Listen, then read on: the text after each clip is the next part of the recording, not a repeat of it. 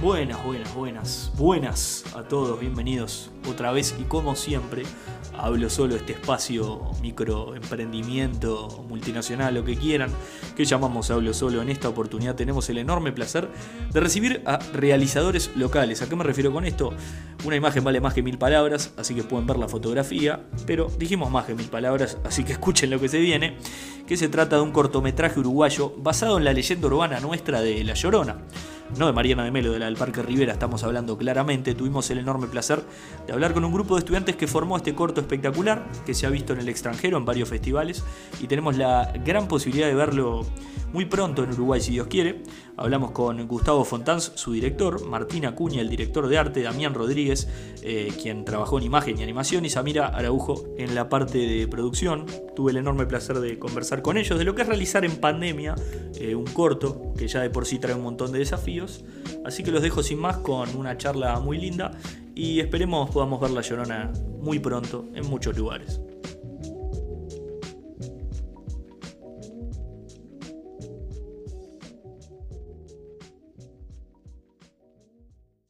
Bueno, estamos grabando en este momento, ¿eh? Ahora sí. Eh, oficialmente le damos la bienvenida a, toda la crew de La Llorona, eh, un cortometraje precioso que se viene, ahora me van a contar bien dónde y, les voy a pedir que se presenten uno por uno porque esto de ver este por Skype los y, no identificar quién está y quién no me, saca loco, así que hacemos como las entrevistas esas, el primer día de clase típico de, se presentan y dicen quiénes son y toda la cagada, pero antes que nada felicitarlos a todos, el cagazo que me pegué este, con esto, que tuve la la, hermosa idea de verlo con auriculares, este, solo, y, yo no soy muy, muy del palo terror encima, así que. Pero lindo, lindo, lindo proyecto que salió.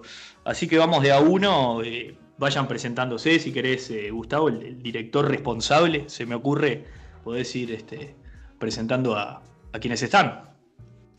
Bueno, hola a todos. Eh, por acá Gustavo Fontanz, director de cortometraje, este, como ya me han nombrado. Eh, bueno, acá en la charla tenemos a Martín Acuña, que es co-guionista eh, y a la vez el director de arte del corto. Tenemos a Samira Araujo, que fue la productora, y a Damián Rodríguez, que fue el que hizo todos los efectos especiales, un poco de, color, eh, postproducción de imagen y, bueno, toda esa movida que, que, hizo que el corto cobre vida, en pocas palabras. Qué lindo. Che, no es changa hablar de. A ver, eh, ahora que asumo que, todos la vimos, ¿no? Eh, es, bravo, eh, vamos a decir, vender algo o generar expectativa de algo que todos vimos, porque a mí me, genera esto de querer conversarla este, a, la, película si se quiere. Pero antes que nada, me gustaría que me cuenten dónde se va a poder ver para, sacar esa curita, ¿viste?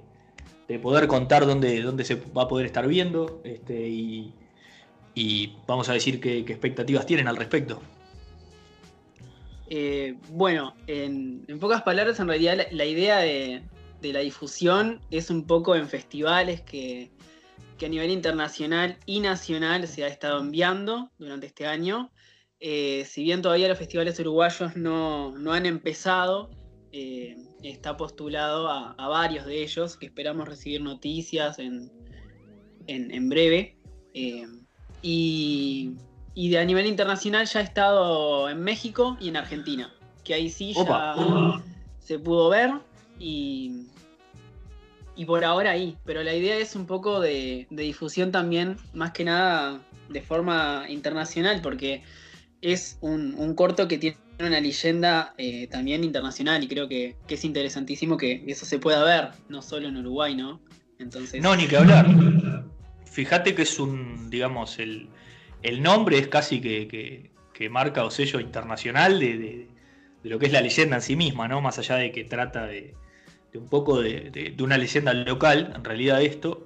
Eh, pero bueno, eh, la verdad que, bueno, nuevamente felicitarlos. Eh, tantas cosas de que hablar sin saber en mi caso, como todo. Pero quería destacar puntualmente algo, yo sin saber, les reitero, por, si viene un viandazo y digo cualquier cosa, me lo pueden decir, está, más que, asumido el tema. A nivel sonido me gustó mucho. Me parece que es una. que, el recurso del sonido en el terror, vieron que es, es, muy importante.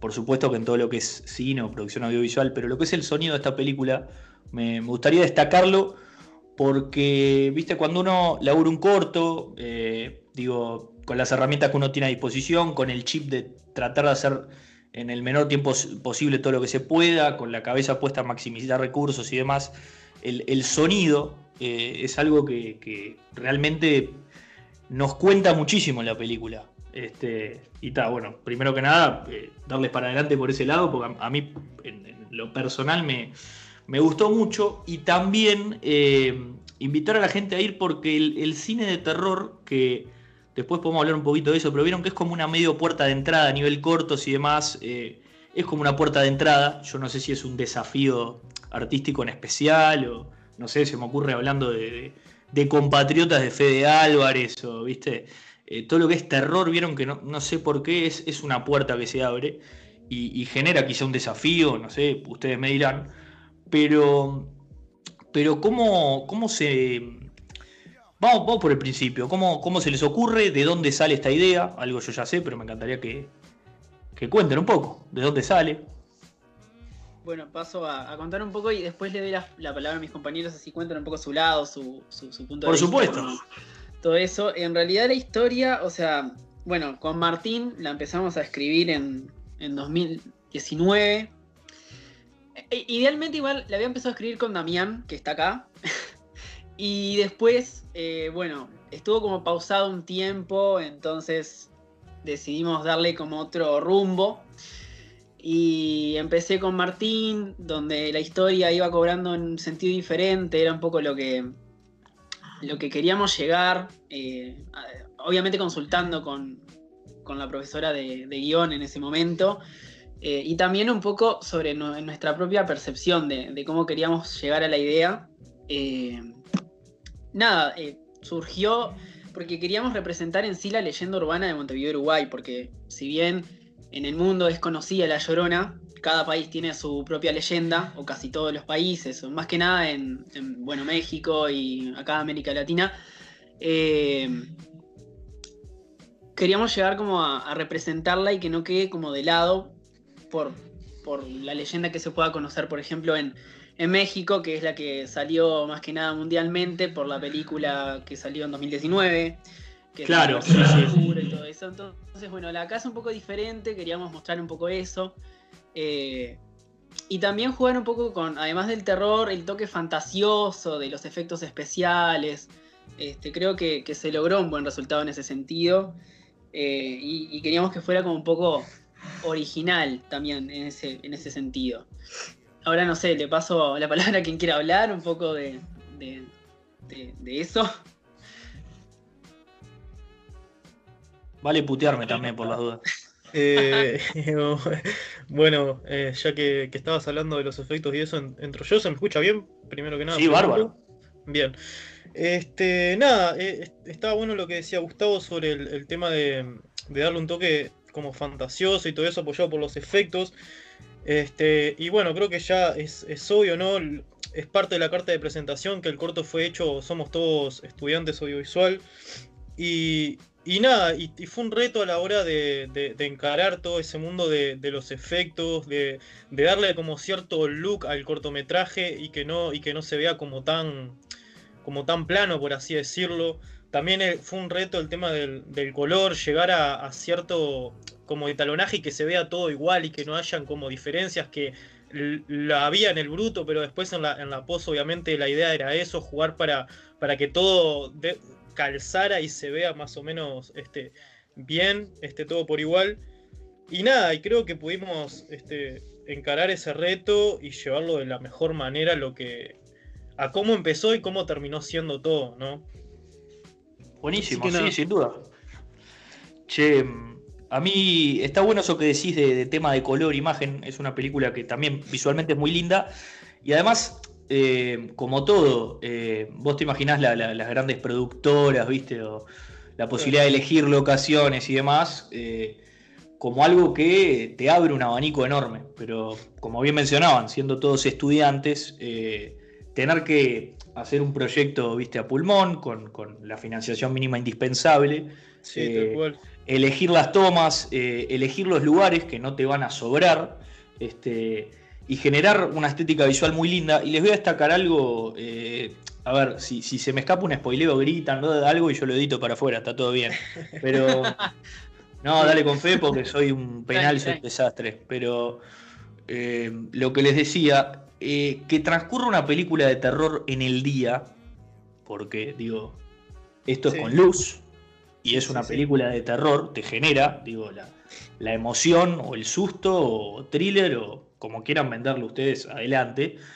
Eh, es también algo que, demuestra, digo, que, hay un montón de clichés que, son justamente eso, y que muchas veces la, emoción que te genera, eh, a veces, no sé, cuando se habla, no sé, del humor negro, en este caso del terror, vieron que no está en, cuestiones donde se pone el foco. Eh, una película de terror no es de terror porque es de noche o esa cosa noventosa de, del, del, loquito corriendo a la rubia con el cuchillo. Eso puede ser una forma de hacer terror lo será para quienes la, hayan elegido, pero digo, en su caso es, es, un terror encarado desde otro lugar. Y que sea desde, a, mí por lo menos me llamó la atención. Yo no sé si hay una elección artística suya o, algo por el estilo, pero elegir que sea durante el día eh, y sumarle esa dosis de, leyenda urbana, eso que, capaz que sí es, es, un tema más laburado en el cine, eh, a mí lo personal me gustó mucho, me pareció una jugada muy interesante. Este. Dale, dale, Gustavo.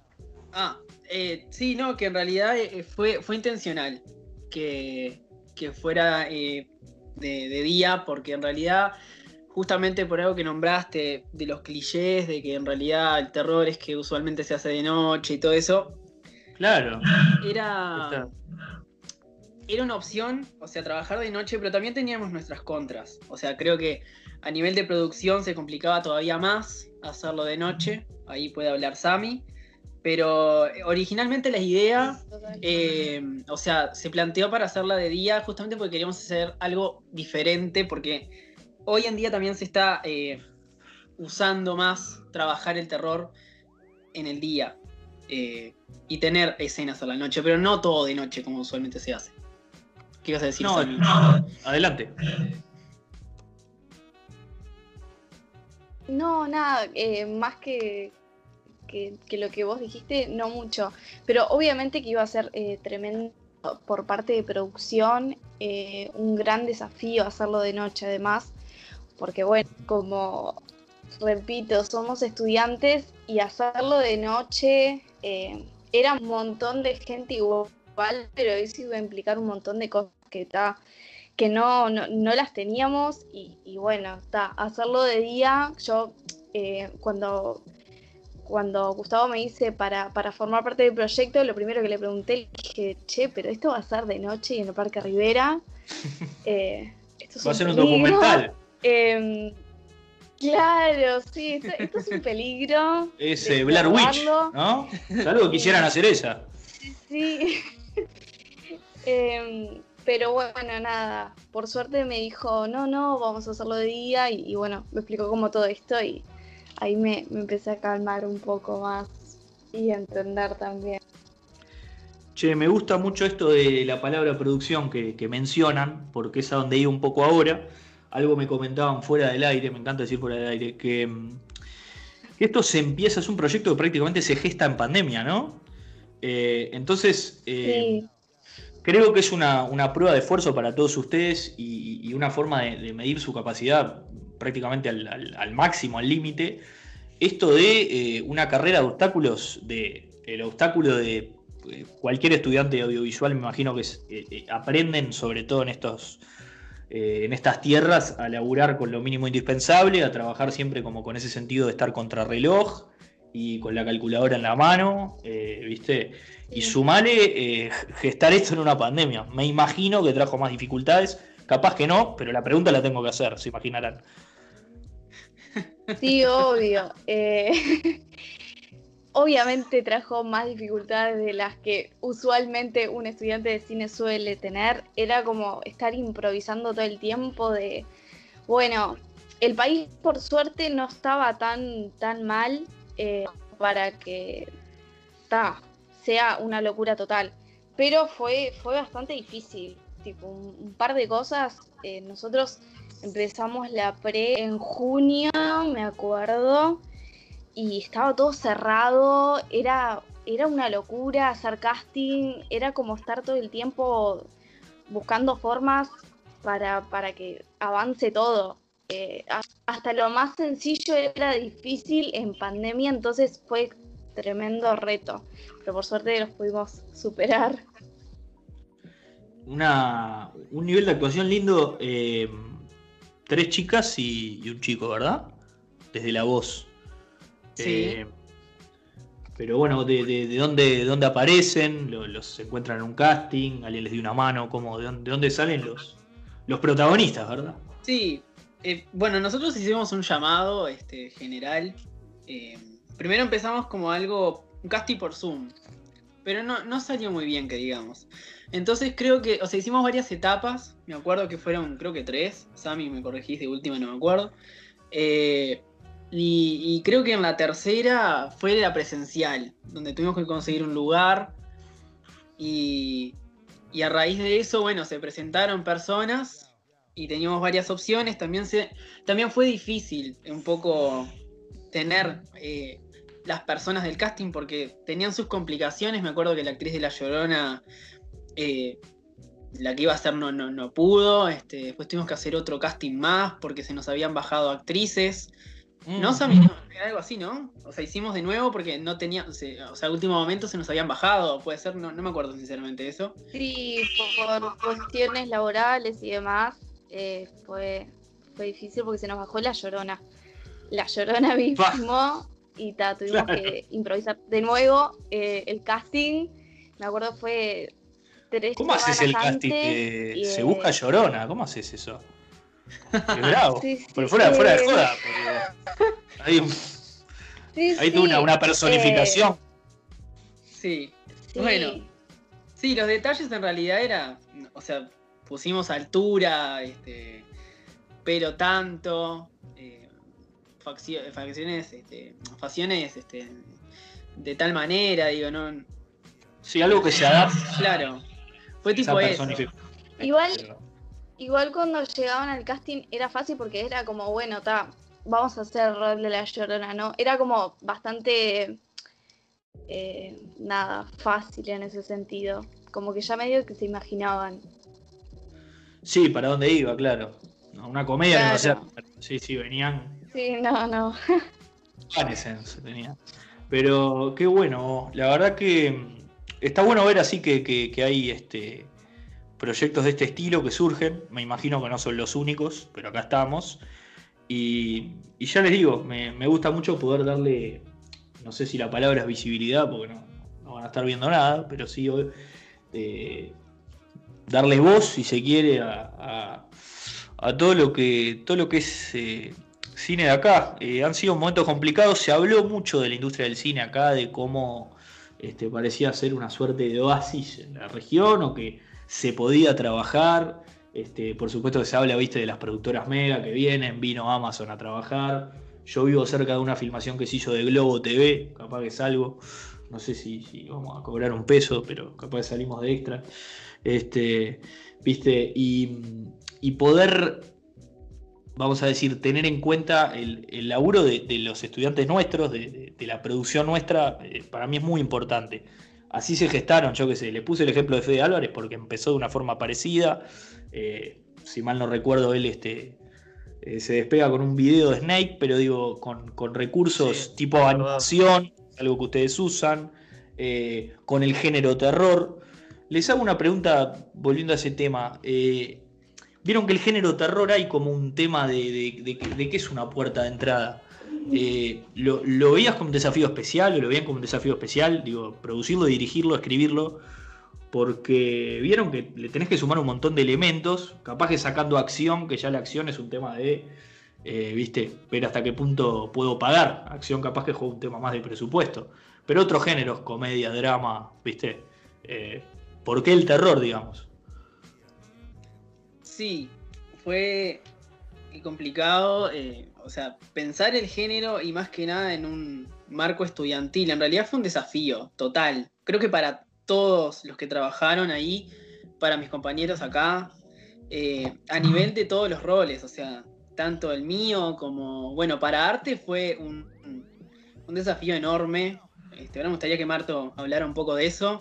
Eh, de producción ni que hablar, o sea, con, la pandemia conseguir una casa, por ejemplo. Claro. Eh, no se me y, también, o sea, eh, el trabajo creo que, o sea, si bien cobró vida en, edición, creo que, que, la vida del corto y después de lo que todo lo que hicimos, que fue un desafío para todos, el, el desafío más grande, por así decirlo, estuvo en la postproducción de imagen, que fue lo que trabajó Damián, y, bueno, el sonido obviamente que, no, no, es historia de terror, no es terror si no tiene algo que te haga saltar un poco, así que creo que en, cuanto a sonido también fue un gran desafío todo lo que se trabajó, este, sin. No, ni que hablar. Eh, lo que les comentaba un poco al principio de, algo, me había notado un par de cosas como, como para comentar recién con la película fresquita, este, la, la vi hace un rato en definitiva y y el sonido, como bien decís, no puede faltar y no puede fallar, ¿no? Eh, tiene, tiene eso hasta, hasta injusto, si se quiere, porque si esto fuera por rubros, ¿viste? Como, el carnaval, alguna cosa de esas, en todos los otros rubros es una película que, está buenísima, pero si falta ese, ese golpe de efecto a nivel sonido, el, efecto terror, o eso eh, capaz que no te lo termina de generar, o te lo puede empezar a generar o gestionar, pero no. Eh, le, faltaría algo. Pero me comentaban de la postproducción, este, como, como el desafío más grande. Yo quería agregar a eso que estabas comentando del sonido. Y tal cual, o sea, yo que, bueno, fui el encargado de hacer los efectos visuales. Este, mientras los estábamos haciendo, o sea, con Gustavo y en general íbamos mirando los avances de los efectos, como, o sea, probando cosas en algunas partes. Y, hasta nosotros llegaba un punto que ya necesitábamos el sonido para ver realmente cómo jugaba el efecto, porque yo podía en algunas partes eh, sumar efectos y eso, eso era algo que me pasaba y yo ahí empecé a tener como un contacto más directo con el sonidista que bueno lamentablemente no puede estar no pudo estar pero pero eso me faltaba también como ver el sonido en el efecto para, para complementar en ese sentido y decir bueno el efecto está funcionando y, nada, y, todo lo que fue el hacer como los efectos, después mezclarlo con, el audio, fue como una diferencia. O sea, era un. Era. Eh, eh, con los efectos el corte era una cosa y con el. O sea, y con el audio incluido era una cosa que, cuando lo vimos todo quedamos. Wow, impresionante. Debe ser un lindo momento, ¿no? Eh, poder, poder verlo juntos después. me imagino que, que, después de tanto tiene que, tiene que fortificar de alguna forma. Les pregunto a ver si se, se imaginan laburando juntos en, alguna otra cosa. La piqué. Es el momento de pasarse factura también, si no. Por supuesto que sí. Yo no tengo nada que decir de esta gente que está ahí acá. Totalmente, sí, yo también. Ahí. De hecho, bueno, ya hemos laburado en otras cositas ahí, pero, pero sí, sí, sí, totalmente. Qué lindo eso, che. Oh. Eh, sí, sí, alguien hablaba.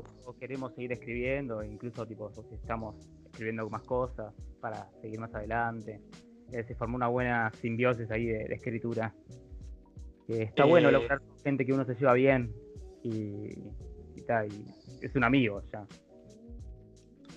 Sí, es lindo. Eh, ni que hablar que está bueno tener proyectos que se viene, vienen, se viene algo del, mismo palo, terror, suspenso, una cosa así, o, o se imaginan explorando algún otro género, ponele. Eh, estamos haciendo de, todo, no sé, desde vivencias hasta seguir por el terror y no sé. Hay que mantenerse activo en la escritura porque si no las ideas se van. la creatividad hay que alimentarla siempre. No, más vale, es un músculo, es un músculo este, y lo, tenés que ejercitar, ni que hablar. Eh, así que buenísimo, chicos. Eh, primero que nada agradecerles de corazón por, por dejarme verla antes. Eh, así que desde ese lado, gracias totales. Y, segundo, desearles lo mejor, que llegue a todos los festivales de acá. Me dicen a quién aquí a pegarle y, yo no le pego a nadie, pero sí consigo gente. Y, le metemos, este, ni que hablar que haya, que haya penetrado en Argentina y en México. La relación que tiene México con la muerte, con todo, creo que es, es un mercado muy interesante para esta película. Y haber eh, tocado esa puerta es, muy importante y muy valioso este, para todos y cada uno de ustedes. Así que gracias por el tiempo, como siempre lo mejor para todos y, espero verlos juntos en algún otro proyecto y poder decir que, estuvimos charlando aquella vez. Sí, bueno, eh, más que nada gracias a, vos por recibirnos en, este podcast que está, está bueno. Este, y, nada, por, darnos para adelante, por difundir, es súper importante, por visibilizar también el, cine. Eh, nada, eso, la verdad, este, estoy, estamos muy agradecidos, así que muchas gracias Totalmente, muchísimas gracias. Por favor, chicos, eh, a ustedes y ya los estaremos este, difundiendo todo lo posible. Así que lo mejor para este proyecto y para todos los que se vienen, ¿sí? Gracias. A ustedes, chicos.